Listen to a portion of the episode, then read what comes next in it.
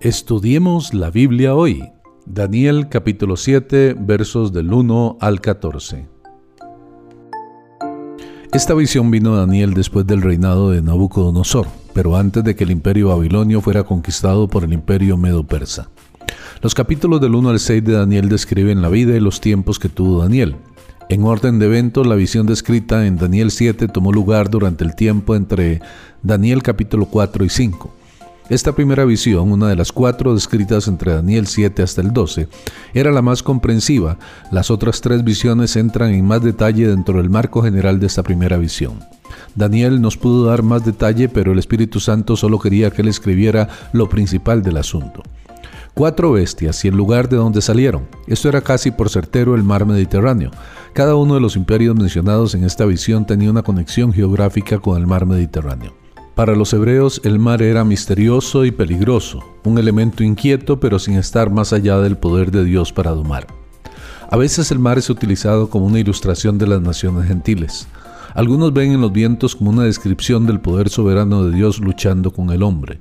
Otros sugieren que los cuatro vientos son las fuerzas satánicas como se menciona en Apocalipsis 7.1.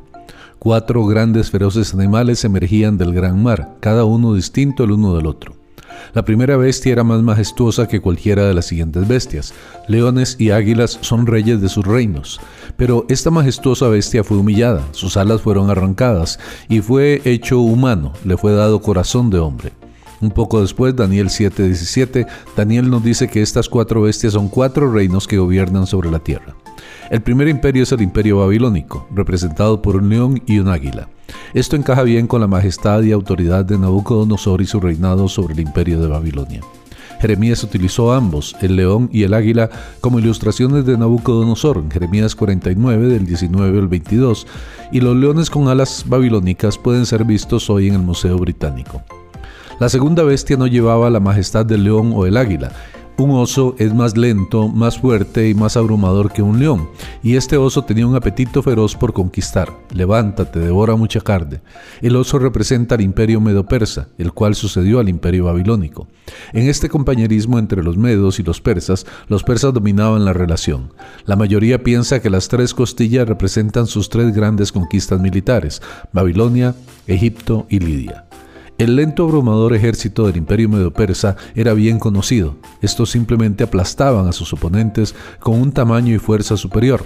Los medos y los persas son comparados con un oso por el hecho de su crueldad y su sed de sangre, siendo el oso un animal muy voraz y cruel. El mandato de levantarse y devorar mucha carne indica las máximas crueldades practicadas por los persas y la amplia gama de sus conquistas. El leopardo era conocido por sus ataques repentinos e inesperados. Este era especialmente rápido, con cuatro alas, e inteligente al tener cuatro cabezas. Cada animal es poderoso, pero domina su presa de una manera diferente. El león devora, el oso aplasta y el leopardo brinca sobre su presa. El leopardo representa el imperio griego. Alejandro Magno rápidamente conquistó el mundo civilizado a la edad de 28 años. Nada en la historia del mundo tenía igual con las conquistas de Alejandro, quien corría por todos los países desde Helicrón al mar Adriático hasta el Océano Índico y el río Ganges. En 12 años subyugó parte de Europa y todo Asia. Después de su muerte, su imperio fue dividido en cuatro partes, cuatro cabezas. Específicamente, las cuatro cabezas fueron Casandro, Lisímaco, Seleuco y Ptolomeo, quienes heredaron el dominio de Alejandro después de su muerte. El imperio babilonio dominaba en los días de Daniel. Uno podía haber adivinado, especialmente en el reino de Belsasar, que el siguiente imperio sería el imperio medo-persa. Pero ¿cómo pudo Daniel saber que el siguiente imperio mundial sería un leopardo en su levantamiento y prominencia y que sería dividido en cuatro partes? Esto muestra un principio claro. Dios conoce el futuro y revela ciertos detalles del futuro a través de sus profetas. Muestra que Dios vive fuera de nuestro dominio del tiempo y puede ver el futuro así como el pasado. Él ve todo el desfile de la historia humana, no solamente la parte que pasa frente a un simple espectador. La prueba de la profecía cumplida es excepcionalmente persuasiva. La cuarta bestia era indescriptible y singularmente terrible en su poder y conquista. En el mundo antiguo los cuernos expresaban el poder y ferocidad de un animal. Esta cuarta bestia era tan fuerte que tenía 10 cuernos. Personas diferentes se lo imaginan de diferentes maneras. Algunos sugieren que los 10 cuernos eran en realidad dos cornamentas con cinco puntas cada una, en lugar de 10 cuernos separados. En el cumplimiento histórico, La cuarta bestia representa el imperio romano, la cual fue la más grande, más fuerte, más unida y duradera de todas. Hay una correspondencia indiscutible entre estos cuernos y los diez dedos de los pies de la imagen del sueño del capítulo 2, y la mención de los dientes de hierro sugieren las piernas y dedos de los pies de hierro de esta imagen. De entre estos diez cuernos, tres fueron reemplazados por un cuerno que era más pequeño pero grande por su dominio. Delante de él fueron arrancados tres cuernos de los primeros. Inteligencia, ojos como de hombre y su manera de hablar jactanciosa hablaba grandes cosas. Cuando el apóstol Juan vio el cielo, él también vio tronos, pero él también vio aquellos que se sentaban en sus tronos, los veinticuatro ancianos descritos en Apocalipsis 4.4. Daniel no hizo mención de estos ancianos quizás porque los 24 ancianos representaban a la iglesia y la iglesia era un misterio que no fue revelado a los santos del Antiguo Testamento. El anciano de días es obviamente Dios, pero existe el debate de que si Él es específicamente Dios el Padre o Dios el Hijo. La mayoría cree que es Dios el Padre y los vestidos blancos y cabellos blancos ponen énfasis en el carácter eterno de Dios el Padre. Daniel 7:13 parece hacer una distinción entre el anciano de días y el Hijo del Hombre, y esto apoya la idea de que el anciano de días es Dios el Padre y no Dios el Hijo.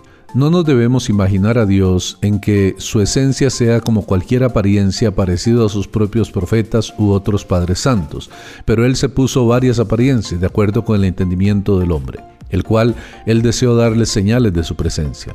Esta era una manifestación resplandeciente del esplendor de Dios y del fuego feroz de su juicio. Parece ver algo así como flujo de lava de la corriente de fuego derramándose desde el trono. Era como un río amplio de poder destructivo. En cuanto a las ruedas del mismo, de fuego ardiente, muchos comentaristas dicen que en el mundo antiguo de Oriente los tronos reales a menudo tendrían ruedas. Pero quizás esto representa la actividad sin final de Dios. Había innumerable compañía de ángeles que rodeaban el trono de Dios y además millones de millones que asistían delante de él. Esto describe a la humanidad parados delante del juicio de Dios. La Biblia describe varios libros delante de Dios y podría significar algunos de los siguientes o una combinación de estos. El libro de los vivientes, Salmo 69, 28. El libro de la memoria, Malaquías 3.16. El libro de la vida, Filipenses 4.3 y Apocalipsis 3.5. Este gran pasaje describe la transición entre el dominio humano sobre la tierra al dominio divino. Esto sucede mientras el Hijo del Hombre viene y ejercita dominio sobre la tierra. El Hijo del Hombre sucede al reino de las cuatro bestias. Aquí el cuerno pequeño de la cuarta bestia de nuevo habla grandes palabras. El último dictador humano que comúnmente llamamos el anticristo se caracterizará por su forma de hablar jactanciosa y blasfema. Apocalipsis 13 del 5 al 6. Debido a la distinción de entre la cuarta bestia y el cuerno, algunos suponen que la bestia de Apocalipsis 13 no es el anticristo sino su gobierno o administración. Si esto fuera así, es una pequeña distinción. A el sentido amplio, un hombre sí representa y personifica a todo un gobierno o un sistema.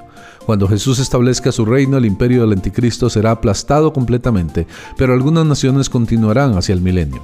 El título de Hijo de Hombre era la autodesignación favorita de Jesús, utilizada más de 80 veces en los cuatro evangelios. Él recibe todo el dominio previamente en manos de las bestias y su reino será permanente. Sin embargo, Jesús gobernará sobre esta tierra antes de que vuelva a ser hecha con Satanás atado por mil años. Soy el pastor Carlos Umaña, espero que este tiempo haya sido de bendición para su vida.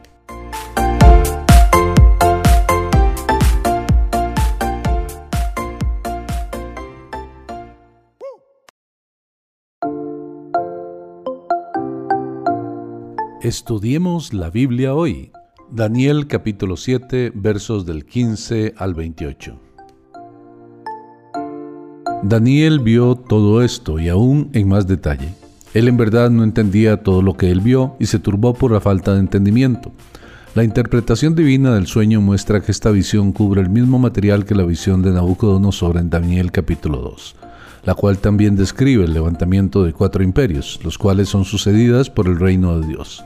Pero la visión de Daniel era diferente, al ver los reinos desde la perspectiva de Dios, no la del hombre. Nabucodonosor vio los imperios del mundo presentes y futuros en la forma de una estatua de hombre señorial. Aquí Dios muestra cómo él los miraba, como bestias feroces y salvajes que devoran y conquistan sin conciencia. Cuando el hombre escribe su propia historia, a menudo hay una autogratificación, y el hombre parece estar al filo del paraíso. Cuando Dios escribe la historia humana, una visión diferente es presentada. Jesús es el león de la tribu de Judá en Apocalipsis 5.5, pero él se muestra a sí mismo primeramente como un cordero, no como un animal feroz.